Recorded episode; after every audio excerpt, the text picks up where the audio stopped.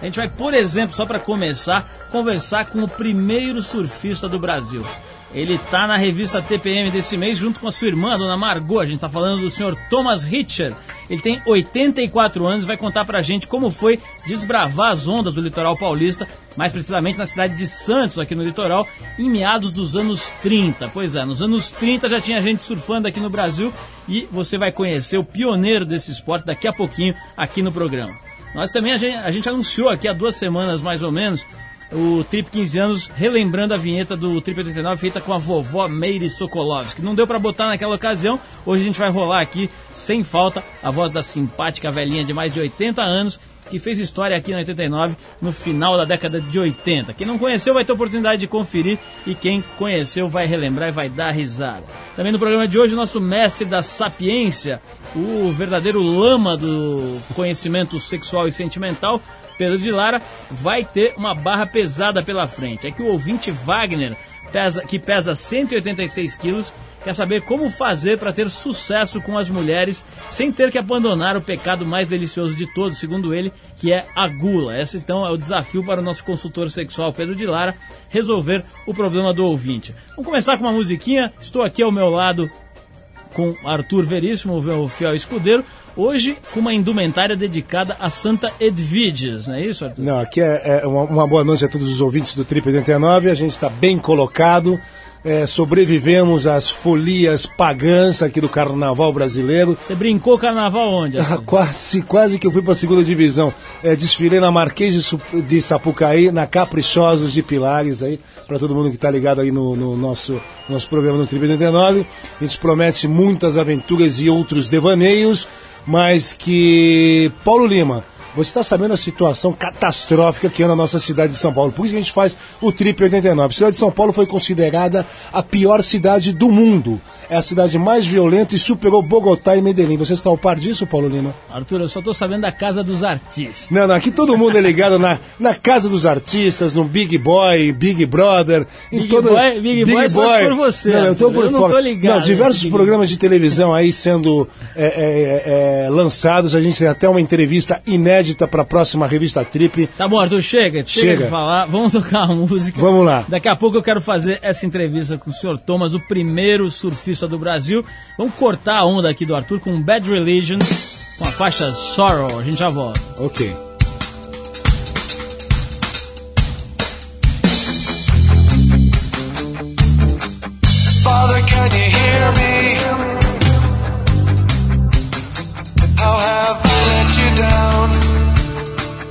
Curse the day that I was born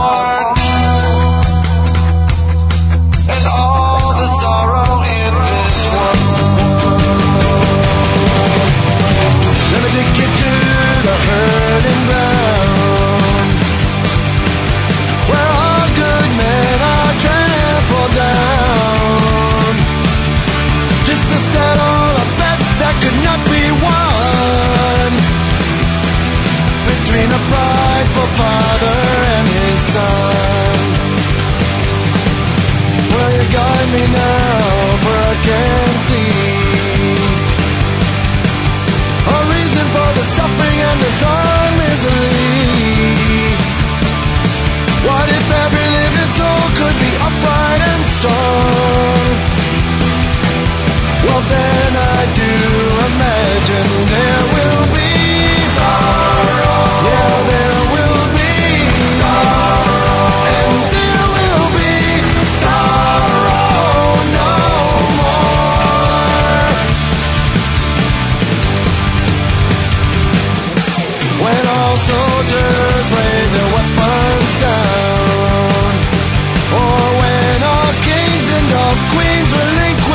grow.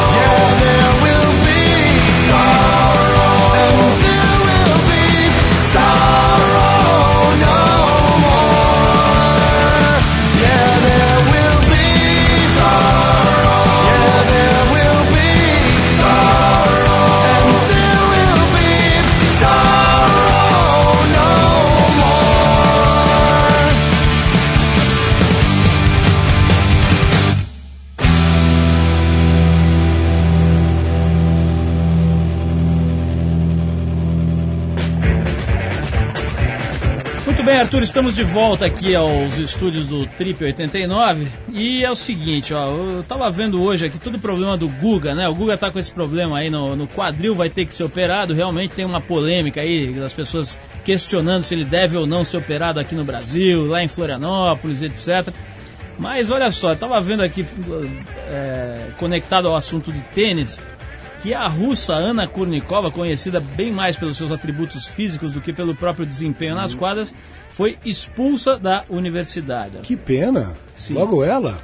Sim, aquela belezinha da Ana Kurnikova foi expulsa da universidade por causa das sucessivas viagens do circuito mundial de tênis. Hum. Ela já tinha conseguido uma dispensa das aulas e só era obrigada a entregar os deveres de casa, mas nem isso a loirinha andava fazendo. Que danadinha ela, hein? Será que ela estava, ela não estava fazendo os deveres de casa? Que Arthur? foi fazer no mato, Ana Kornikovinha. Depois que o papai da menina passou a se encarregar de entregar as tarefas, o pessoal da universidade começou a desconfiar. Hum. Na verdade, quem realmente fazia os deveres da Russinha era o próprio pai da moça. Um dos motivos da suspeita foi repentina melhora nas notas da pequena tenista. Tem coelho nesta cartola. Arthur, você concorda com a colunista da Folha de São Paulo, Bárbara Gança, que acha que o Guga não deveria ser operado no Brasil e deveria procurar um centro lá nos Estados Unidos, em algum lugar mais desenvolvido na medicina? Olha, tem, tem. Paulo, a, a, a, medicina esportiva aqui no Brasil realmente é altamente bem desenvolvida. Eu acho que temos grandes médicos.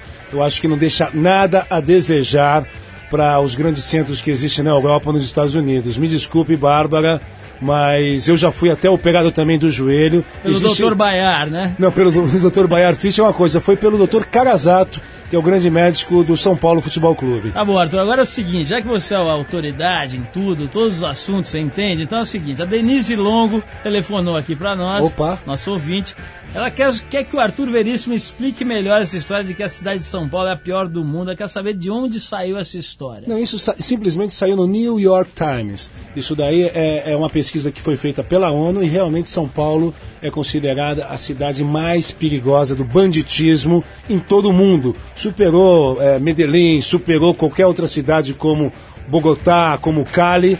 Realmente, Denise, a situação é dramática aqui na nossa cidade. Vide a quantidade de sequestros que existem ad infinito pela Avenida Paulista. Não é isso mesmo, Paulo? Hum, mas professor Arthur, você está um catedrático hoje, hein? Sim, meus caros, sim, meus caros alunos. Bom, já que a gente está falando de professor, etc., Arthur, eu dei um toque aqui outro dia sobre uma escola de arquitetura nova. Isso aqui é o seguinte, não é jabá, não é nada, hein? Eu estou dando um toque porque realmente estão tá, fazendo uma escola de arquitetura muito legal aqui em São Paulo e a gente quer dar um toque porque assim tem muita gente que quer estudar arquitetura não consegue entrar na FAO na USP né e acaba caindo aí em escolas menos preparadas tem uma série de arquitetos do primeiro time 81 arquitetos do primeiro time aqui de São Paulo resolveram se unir para fazer uma escola chamada Escola Cidade. Eu estou dando um toque aqui que vai ter vestibular nos dias 2 e 3 de março. Então quem está afim de estudar arquitetura com gente séria, pode telefonar lá 3258-8108 ou mandar um e-mail para escolacidade.superig.com.br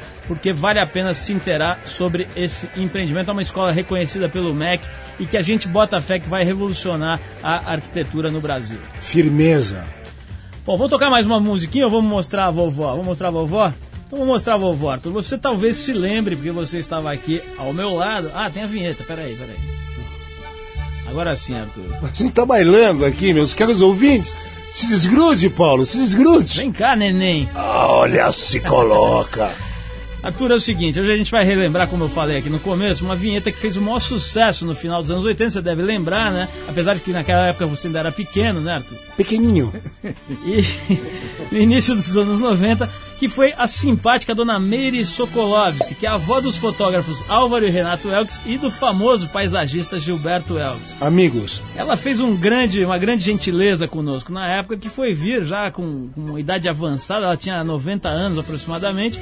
Ela veio até aqui apenas para gravar uma chamada com a sua vozinha doce e seu bom humor que a gente relembra com muita saudade. A dona Meire infelizmente faleceu pouco tempo depois da gravação dessa vinheta que a gente vai mostrar para vocês agora. Dá uma olhadinha como ela era figura, olha só. Maravilha.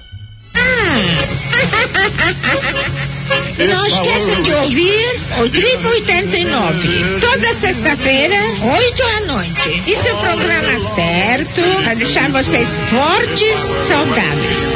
Tem o quê? Tem o quê? Tem surf, skate, pó livre, mergulho esporte de ação. Tribo 89 mata a pau. Clipe 89. mata pau? Quem teve esse plano? Tá aí a dona Meire. Olha, o engraçado, Arthur, é o seguinte: que a dona Meire ela teve que ser ajudada pelo seu neto, Gilberto Elks, que é o paisagista, né? Ele, como ela não conseguia ler direito naquela altura, o, o Gilberto.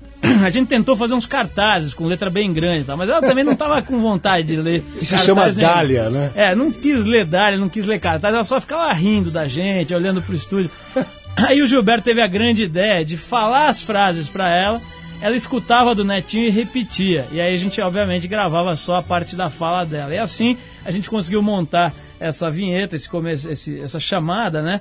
Que foi muito, na época, muito curtida por todo mundo que acompanhava o programa. E a gente também tem aqui gravado né, uma, uma relíquia, que é um trecho do making off dessas gravações com o Gilberto Elks, que hoje é um dos mais importantes paisagistas aí do Brasil, fazendo a- as vezes de intérprete para a vovó Meire Sokolovski. Vamos ouvir. Coloca. Que ainda, meu Deus do céu. Eu vou ficar, acho que mais, é morta, mais morta que viva quando eu vou sair daqui, porque eu já cansei. eu já tô cansada. Linda. Assim, ó. Mata o pau? Quem teve esse plano? Mata o pau? Quem teve esse plano? Mais duas. Chega. Não, só essa parte, esse final. Só essa frase. Assim, vó. Quem teve esse plano? Mata o pau? Quem teve este plano? Mata pau? Quem teve esse plano? Mas com empolgação. Mata pau? Quem teve esse plano? Exato. De novo. Mata pau? Quem teve esse plano? Mata pau? Quem teve esse plano? Pronto. Mais uma vez. Nota 10. Show, show, maravilhoso. Deu pra ver que tava todo mundo se divertindo. Alto né, astral, né? Inclusive a saudosa vovó Meire Sokolovski. Vamos dedicar o programa de hoje pra ela. Vamos tocar mais uma musiquinha aqui e a gente já volta com mais trip. Hoje entrevistando o primeiro surfista do Brasil que aos 84 anos vai relembrar com a gente o começo desse esporte no país nos anos 30. Vamos ouvir um pouco de Guess Who com American Woman. Isso é a das antigas, brother. É nóis.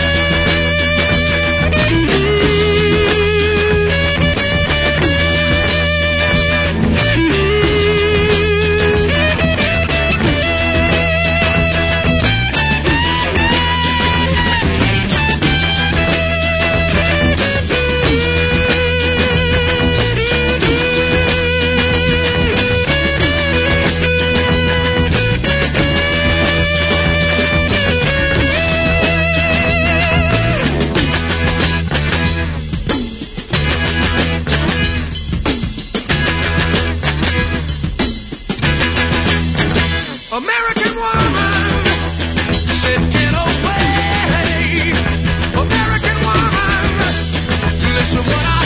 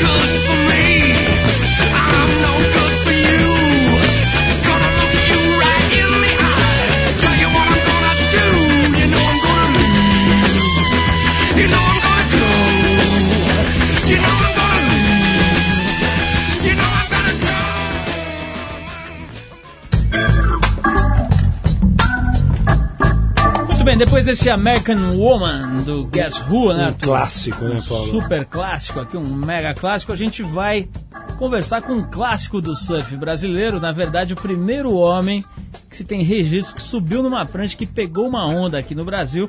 A gente está falando do senhor Thomas Hitcher. Ele nasceu na- na- nos Estados Unidos, nasceu em New Jersey, ali do- praticamente ao lado ali de Nova York, e se mudou para Santos junto com a família em 1930 por volta de 1936, depois de ler uma revista americana sobre certos artefatos, certas tábuas que os nativos havaianos estavam usando para se equilibrar sobre as ondas, ele resolveu construir a sua própria prancha de surf para experimentar aquele esporte, aquela brincadeira, aquele, aquela coisa nova que ele vislumbrava naquela revista, que era um exemplar da Popular Mechanics, né? uma revista que se propunha a mostrar novidades, tecnologia e tudo mais. Com verdadeiros trambolhos de 4 metros e cerca de 50 quilos, feitos com madeira de cedro e parafusos, o Thomas foi desbravando as intocadas ondas do litoral de São Paulo, cidade de Santos, onde ele mora até hoje. Ele e sua irmã, Dona Margot, também pioneira no surf entre as mulheres, estão na revista TPM desse mês mostrando fotos e registros incríveis da cena de surf da época. Seu Thomas, muito obrigado, antes de mais nada, pela sua presença, por ter vindo até aqui conversar com a gente. E a primeira coisa que eu queria comentar com o senhor, queria perguntar para o senhor é o seguinte: não contente em fazer uma prancha nos anos 30, né? Coisa que não, não tinha de onde copiar, Mais tinha. velho, pô, talvez 34. Pois é, né? não, não contente em fazer isso, o senhor ainda fotografou tudo isso, né? Quer dizer, o senhor já tinha assim a noção de estar naquele momento fazendo uma coisa pioneira ou era só um divertimento, uma coisa? Não, sinceramente, aquilo foi. Para achar os, para, os, os- as fotografias que, que nós tiramos, eu tive que cavar muito e achei muitas. Mas podia ter tirado até mais. Se soubesse que ia desenvolver do jeito que desenvolveu e do modo que desenvolveu. Agora são fotografias muito bem feitas, né? Muito bem tiradas, com muita qualidade até hoje. O senhor tinha esse hobby de fotografia na época, não? Não, foi uma questão de sorte, meu amigo. É, eu eu não, não sou de fotografia, não, mas eh, de vez em quando a gente procura acertar, né?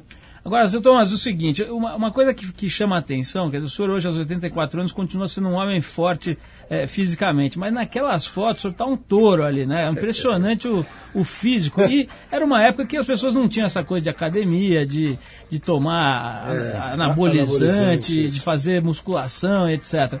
Como é que senhor- aquele corpo que o senhor tinha fortão, eh, era uma coisa trabalhada ou era coisa consequência da genética? Não, é, em outros casos meu pai já era forte. Ele morreu com 91 anos e é muito forte. Mas o, eu pratiquei esporte desde criança. Meu primeiro barco eu fiz com. Eu acho que logo que eu cheguei no Brasil, eu fiz um primeiro barco e logo em seguida tinha uns três ou quatro na praia igual ao meu. Barcos, barquinhos simples. E depois então eu gostava muito de natação e gosto muito de natação. E então eu fui eu fui eu frequentei muito tempo o Saldanha da Gama Sim. na ponta da praia. E justamente remei, remei em Alto Riga 2, fui bem sucedido, saltei trampolim com o Herman Pamela Martins, que era o nosso instrutor, fui campeão em 1936 na, na, nos Jogos Olímpicos, não sei aonde foi, mas era um sujeito fabuloso. E ele exigia de nós, para saltar trampolim, ele exigia que nós fizesse, fiz- primeiro fizéssemos o estendimento dos músculos e fizéssemos ginástica. E nós fomos muito bem muito bem sucedidos. Porque nós, quando, quando eu não tenho certeza se foi na inauguração do- da piscina do Tietê em São Paulo, porque nós, nós jogávamos no, no, no, no, ri- no, na- no mar mesmo. E de vez em quando a gente precisava gritar, oi, cuidado que vem coisa aí. Saltava Agora você usa a ma- imaginação. Thomas, o, o- como é que era a, a praia nos anos 30? Quer dizer, era, um- era um lugar que, co- como é hoje, todo mundo ia para se divertir, ou era uma coisa meio vazia que o pessoal da cidade não ligava muito? Não. E, Era frequentado, mas não na base de hoje. Na, hoje, na base de hoje você precisa arranjar um lugar para poder sentar. É verdade.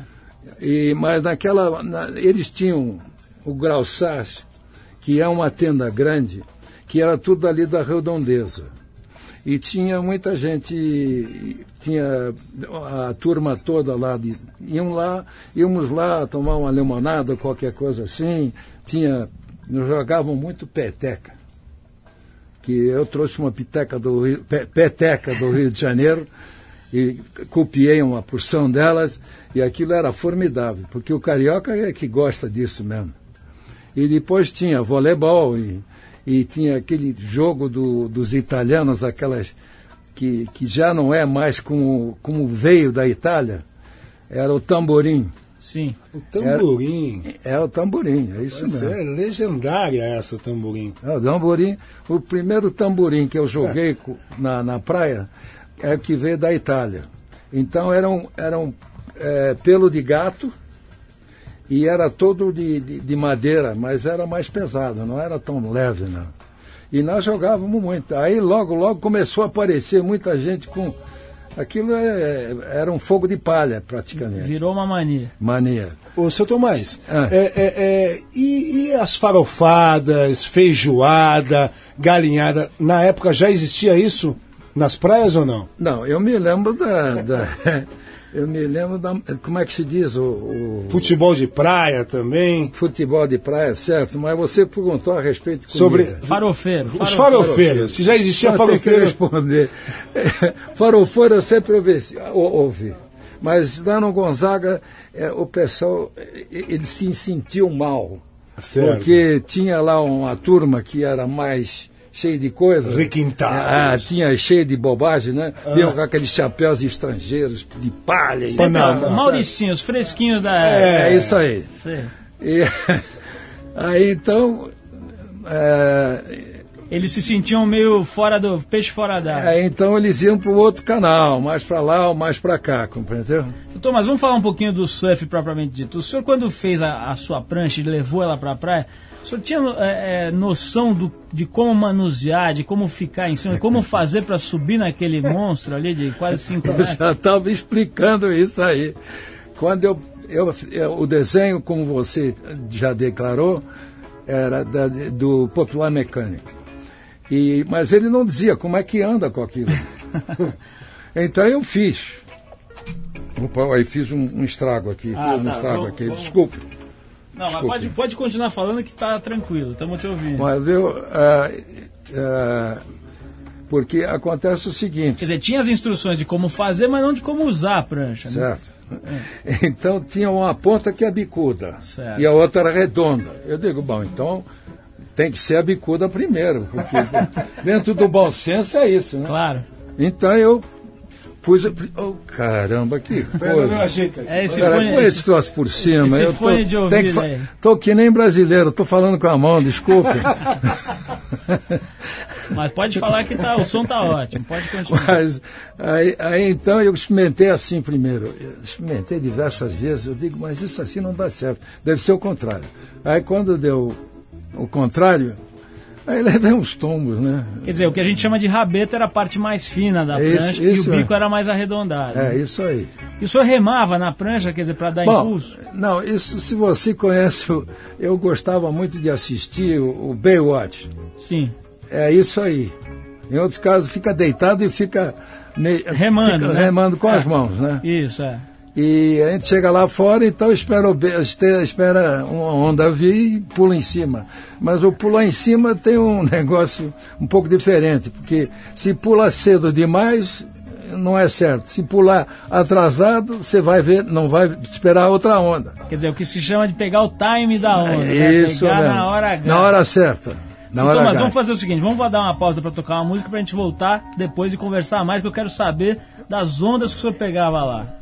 Quero saber o tamanho das ondas, quero saber as praias que o senhor surfava. Mas vamos ouvir uma musiquinha e a gente já volta. Não tem problema. Então Estamos vamos aí. lá. pô.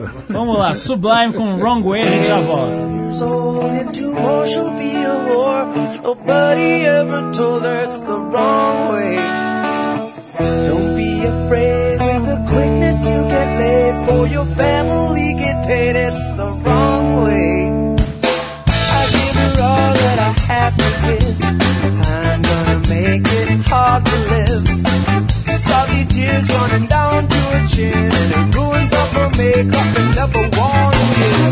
cigarette pressed between her lips, but I'm staring at her tits. It's the wrong way. Strong if I can, but I am only a man, so I take her to the can. It's the wrong way. The only family that she's ever had is her seven horny brothers and a drunk ass.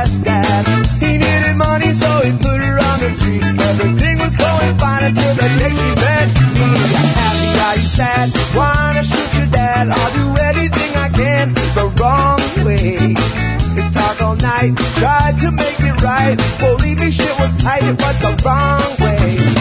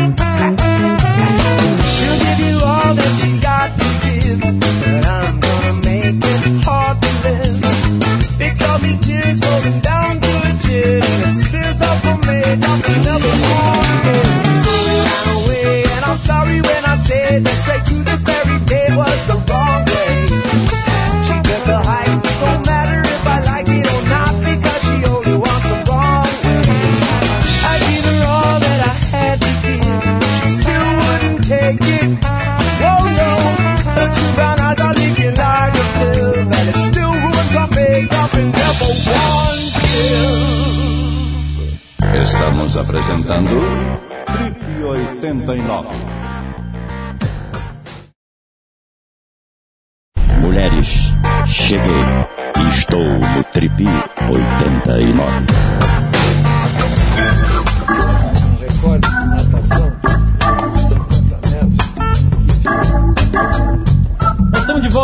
CPTT9 entrevistando, simplesmente tendo a honra de entrevistar o senhor Thomas Ritcher que é o primeiro surfista do Brasil. Eu estava conversando com ele aqui no intervalo, ele estava me contando que também jogava polo aquático lá em Santos. Quer dizer, ele fez tudo que é tipo de esporte. Seu Thomas, como é, quando foi que o senhor jogou polo aquático? O senhor lembra mais ou menos na época? Eu me lembro quando. Isso eu não tenho certeza. Mas eu me lembro quando foi estreada a piscina do, do Tietê em São Paulo. Isso faz muitos anos. Nós, nós competimos, nós competimos em, trampo, em, em trampolim. Eu ganhei a- a- o que eu estava. Eu era estreante, ganhei. Certo? Depois então, eles tiveram, eles disseram, mas escuta, à tarde você tem que nadar lá no Corinthians porque tem um paro bom para você, 50 de costas e 50 de frente. Eu, Vamos lá, pô, eu fui lá. Quebrei o recorde de 50 metros, que ficou muitos anos para ser quebrado. Eu era estreante, não era Olha. campeão, não. Era estreante. Então eu quebrei o recorde que ficou esse recorde durante mais de 10 anos. Que maravilha. Eu não erro. Eu não erro 10 anos, porque era mais. Que eu, eu não sabia disso. Eu estava sentado lendo uma revista de arte em casa e com, com o rádio ligado. Então eu dizia lá, não, ah, foi quebrado o recorde de seu fulano de tal, que quebrou esse recorde em tal, tal, tal época, no Corinthians. E depois ainda joguei polo aquático. Que maravilha. Naquela, naquela época a gente tinha fôlego, hoje em dia Mas, seu, mais. seu Thomas, o- vamos voltar para o surf um pouquinho. Quero Vamos saber lá. um pouco mais da sua carreira como surfista. Quer dizer, a hora que o senhor começou a perceber a história do tempo da onda e da, da- do, do bico e da rabeta da prancha, etc., o senhor começou a se empolgar, começou a surfar todo dia ou foi uma coisa que o senhor deixou de lado? Como é que foi? Eu vou dizer uma coisa. Geralmente eu, eu- eu não sou, eu não sou de, de, de seguir. Eu gosto de variar muito, Experimentar as coisas diferentes. certo?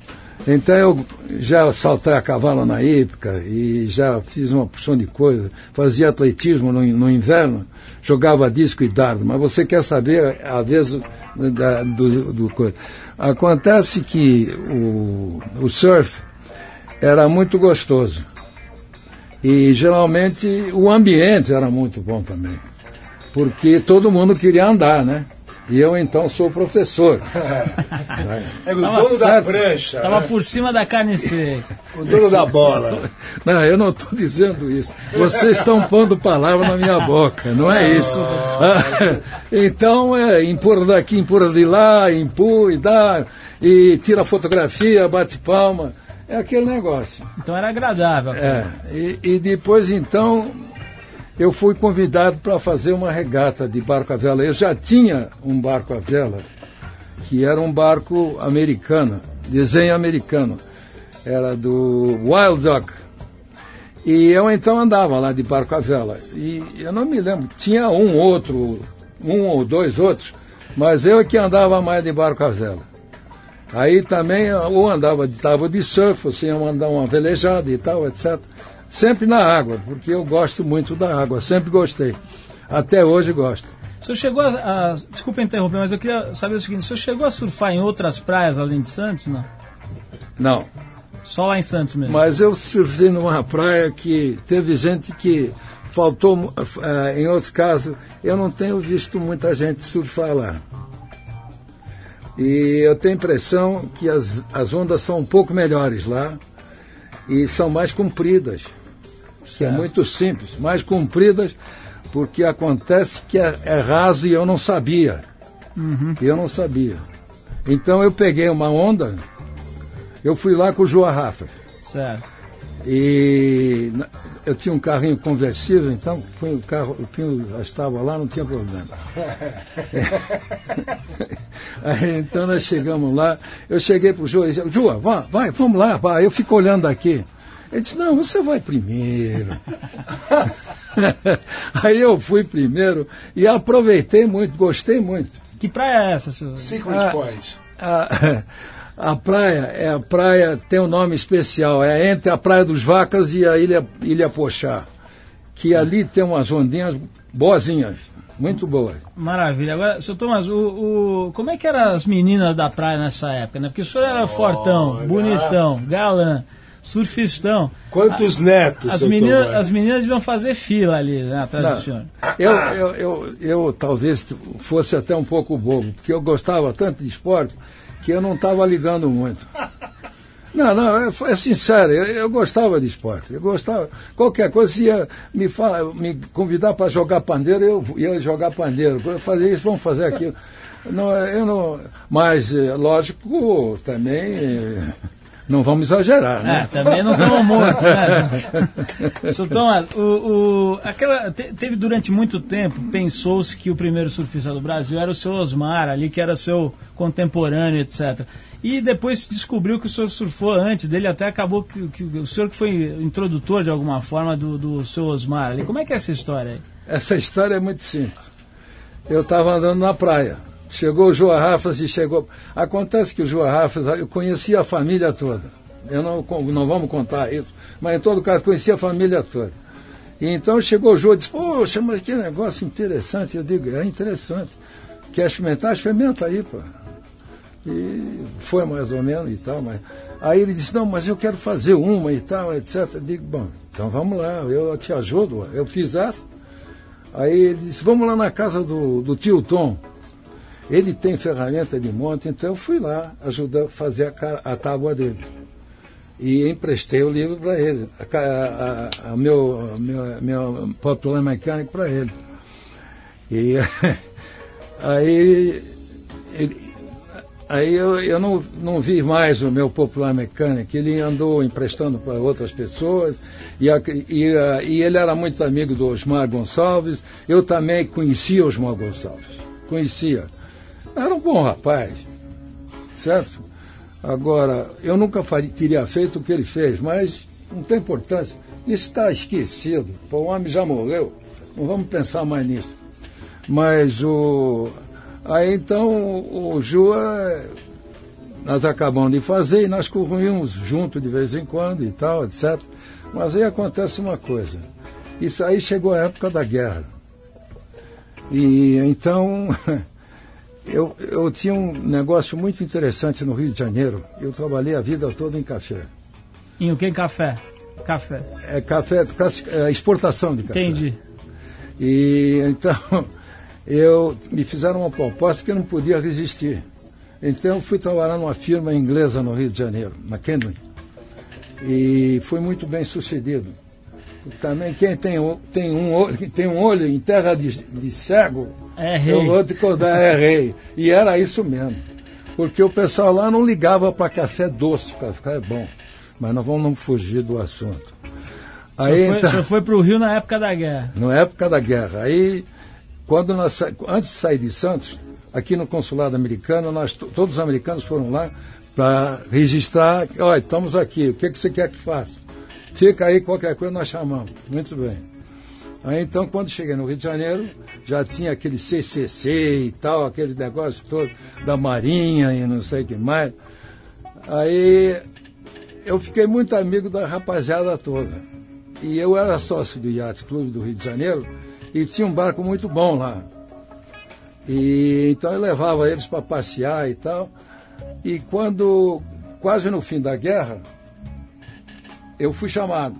Aí fizeram exame, fizeram aqueles troços todos e disse, vai para casa e espera. Estou esperando até hoje. Quer dizer que por pouco o senhor não foi parar lá no fronte da guerra, da Segunda Guerra Mundial. Bem, quase, quase, quase. Eu ainda cheguei para os amigos lá, porque eram todos os oficiais da turma. Eu era marinheiro raso, mas você entra como raso, depois você, você se vira, né? Mas eu, quando cheguei lá, eu gozava o pessoal todo lá, porque eles queriam saber como é o carioca que faz isso, faz aquilo. E eu estava lá no Rio de Janeiro, e Santista e e Carioca é meio parecido. Quer dizer que, bom, vai ver que eles não quiseram levar o senhor porque achavam que ia ter que carregar a prancha do senhor no navio, É né? bem, é bem possível. Pesavam 50 quilos mais ou menos. Seu Thomas, queria agradecer muito a sua presença aqui no programa, dizer que foi um prazer, uma honra tê-lo aqui e dar os parabéns por uma, uma vida muito, muito boa, né? Muito dedicada a coisas saudáveis, a esporte, a trabalho, né? A construção de uma, de uma, de uma história muito bonita. Parabéns e parabéns por ter começado esse esporte que cresceu tanto aqui no Brasil e que hoje deu campeão mundial amador, pessoas assim é, é, de, de destaque em nível internacional e o senhor, sem saber, estava ali botando a primeira sementinha. Né? Muito obrigado. Tá. Queria deixar aí o, o- o microfone para o senhor se despedir e dar um recado aí para o pessoal que está ouvindo, garotada que está surfando aí por aí, que está se inspirando no seu exemplo. A dica. Eu, eu, acho que, eu acho que eles estão no caminho certo. Porque em outros casos, não é só a tábua, porque a tábua, quando você tem uma, um está polindo uma, o outro também quer saber como é que poliu, para andar mais e tal, etc., aquele negócio. E eu tenho notado, em Santos principalmente, que é lugar de praia, eu tenho notado a rapaziada, você vê um, um pessoal que não tem muito onde buscar dinheiro para pagar nada disso, vai ver que paga prestações e tal, mas eles estão surfando. E eu fico muito satisfeito porque é um ótimo esporte, porque não é só o esporte, é a decisão que as pessoas têm que tomar. Porque ali no mar, o mar, a onda vem. Ele não está com brincadeira, não, a onda não espera, não.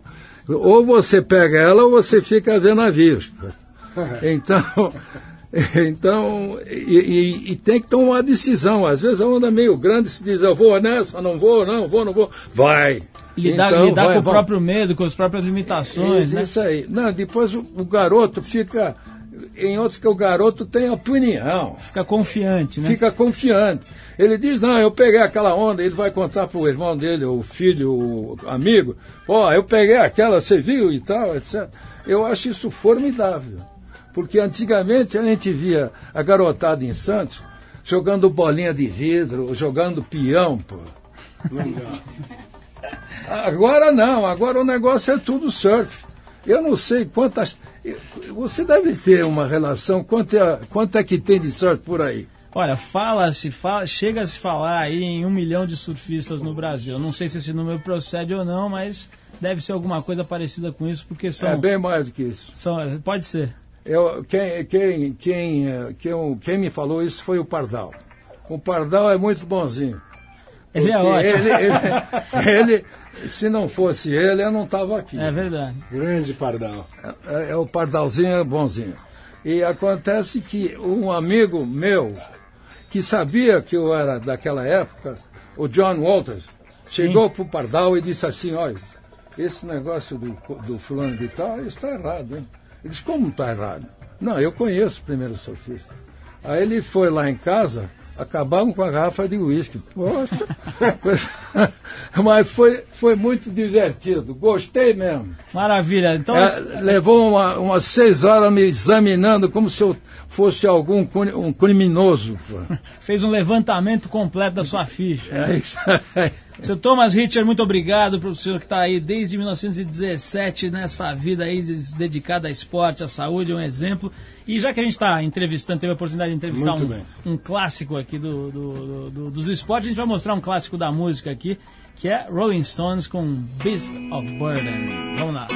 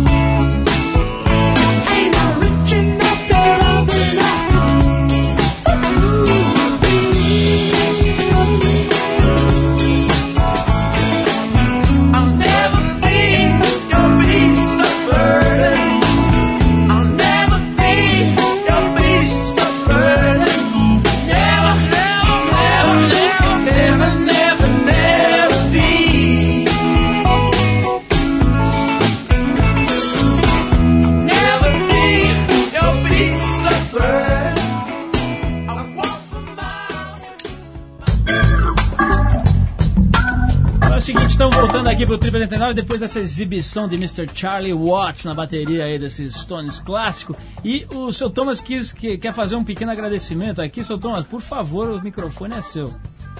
Olha, eu, eu quero dar uma- um recado para a turma do surf, principalmente para os garotos que estão começando agora. Olha, nós temos que agradecer muito a, a Trip e Unimo, ah, Uni, Unimonte, porque eles deram uma mãozinha para nós, inclusive o Pardal. Então, boa noite para vocês e muito obrigado. Nós que agradecemos ao seu Thomas, o primeiro surfista do Brasil que deu aqui um depoimento histórico aqui pra gente. Muito obrigado também. Tá bom?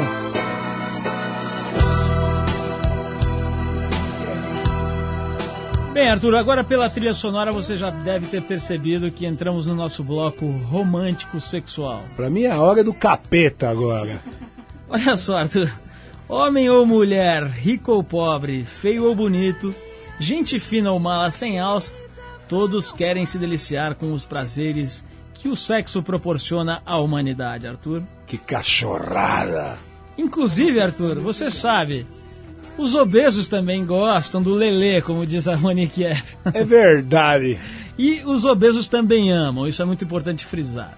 Bom, eu estou falando isso porque o nosso ouvinte Wagner resolveu solicitar. Nossa, esses BG estão cada dia pior, né? Olha esse. Não, mas qual o babado aí do gordinho, Paulo? Então, o fofinho, que é, é, Wagner, resolveu solicitar a ajuda do nosso querido Pedro de Lara, Sim, o supra-sumo entre os sexólogos do Brasil, o gênio. inclusive que vai dar aula para o doutor.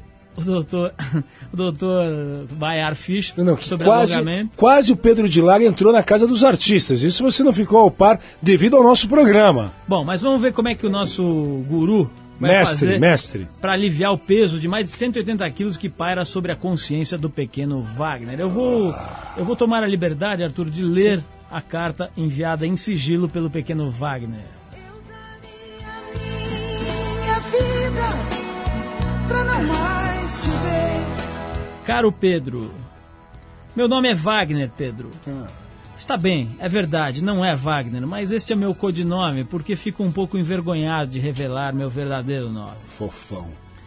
Bem, Pedro, estou muito contente, pois depois de inúmeras tentativas, consegui fazer o Paulo Lima ler a minha carta no ar. Putz, eu escutei Paulo Lima, já pensei que tava falando besteira, Paulo.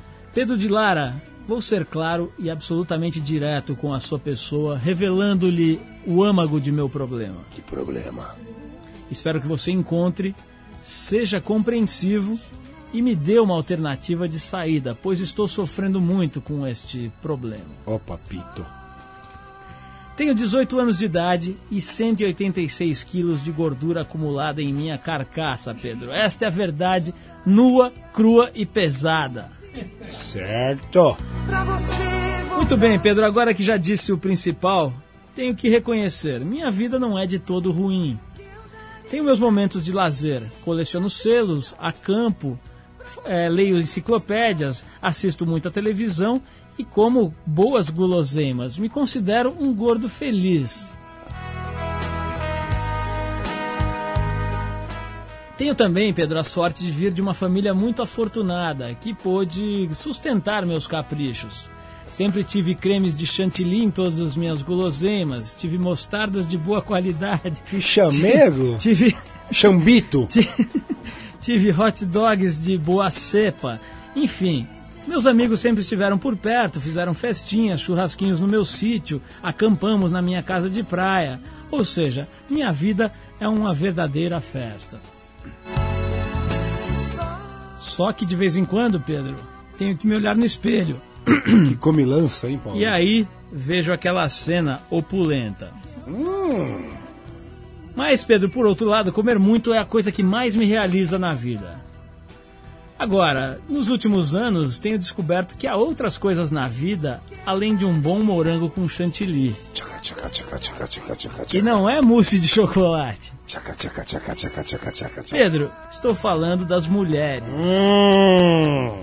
Tem- de uns anos pra cá, Desculpa, Arthur. De uns anos pra cá, descobri esta nova página no cardápio da vida. Para! Tenho muitas amigas que me chamam de fofo, de pão caseiro, de SB, que é sapo boi. Mas na hora dos vamos ver, ninguém quer saber de uma baleia de quase 200 quilos. Pobrezinho. Elas dizem, vem cá fofinho, vem cá bonitinho, vem cá meu, meu gordinho, mas na hora H procuram os homens mais bonitos, de cinturinha fina, enfim, aquela coisa casa dos artistas que você conhece, Pedro. Sinceramente, hoje em dia eu não me importo tanto. Se tivesse que parar de comer para poder pegar a mulherada, eu confesso que recusaria. Mas fico pensando no futuro, Pedro. Penso em mim quando ficar mais velho, sozinho, com 400 quilos, me entupindo de comida e solitário, sem uma mulherzinha para cuidar de mim e preparar meu hot dog nos finais de, finais de tarde. Isso, na verdade, é o que me preocupa, Pedro. Eu só queria que você me assegurasse que os obesos também têm vez e que eu não devo me preocupar com isso. Ah, lembrando, tem um membro bastante razoável. É certo que ele fica um pouco escondidinho, mas não é esse o problema. O problema realmente é na captação do mulherio, Pedro. Ô, quiabinho. Pedro de Lara, meu nome é Wagner e deposito em você minhas últimas esperanças. Mestre. Pedro, o que você faria? A campanha Salvemos as Baleias tem fundamento? Sim. Pedro de Lara é com você. Meu querido Wagner, 18 anos, garotão. Nota 10 pra você porque você é sincero no que você explicou.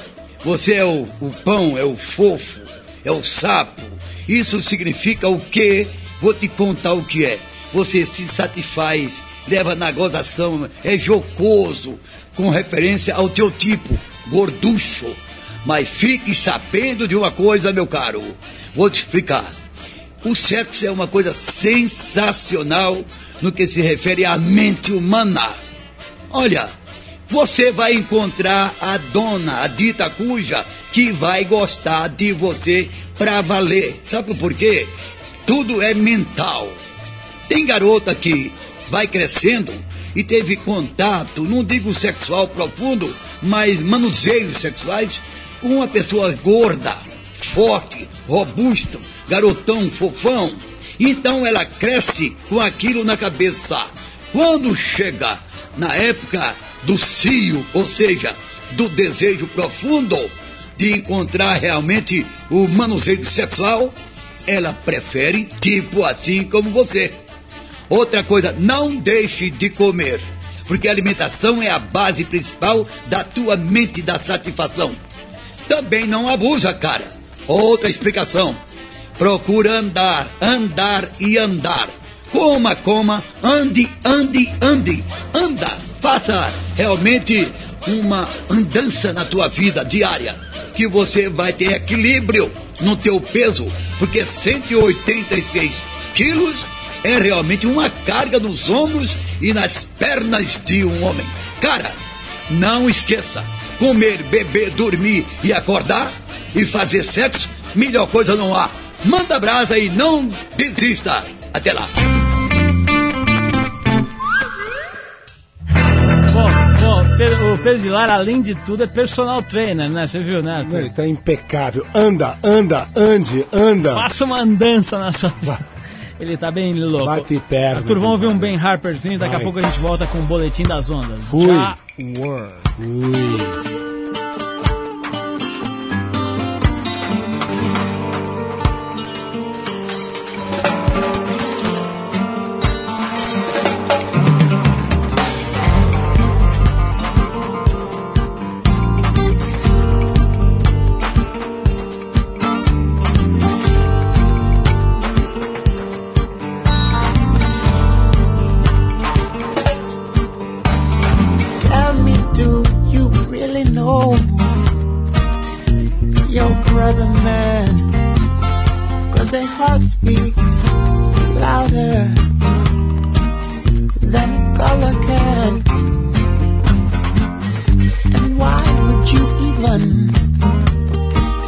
Shake a man's hand if you're not going to help him stand? Oh, child work, child work, child work is never done.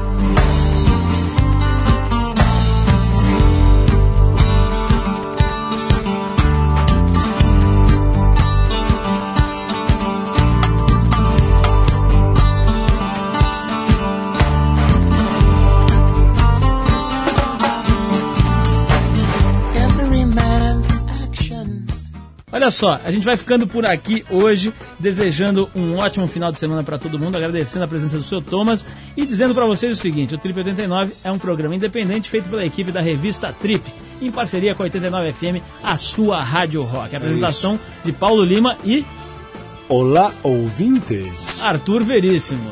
Direção de Ana Paula Ueba, produção de Camila Oliveira e Eduardo Marçal, colaboração de Carlos Sale e Antônio Bonfá Júnior, trabalhos técnicos Eric Santos. Para falar com a gente, você manda o seu e-mail para trip89fm.com.br. Arthur Veríssimo, uma boa noite. É, Paulo Lima, então me despeço aqui de todos os ouvintes e a gente promete, vamos estar em Belém do Pará é, participando do Trip 89 diretamente lá do norte do Brasil.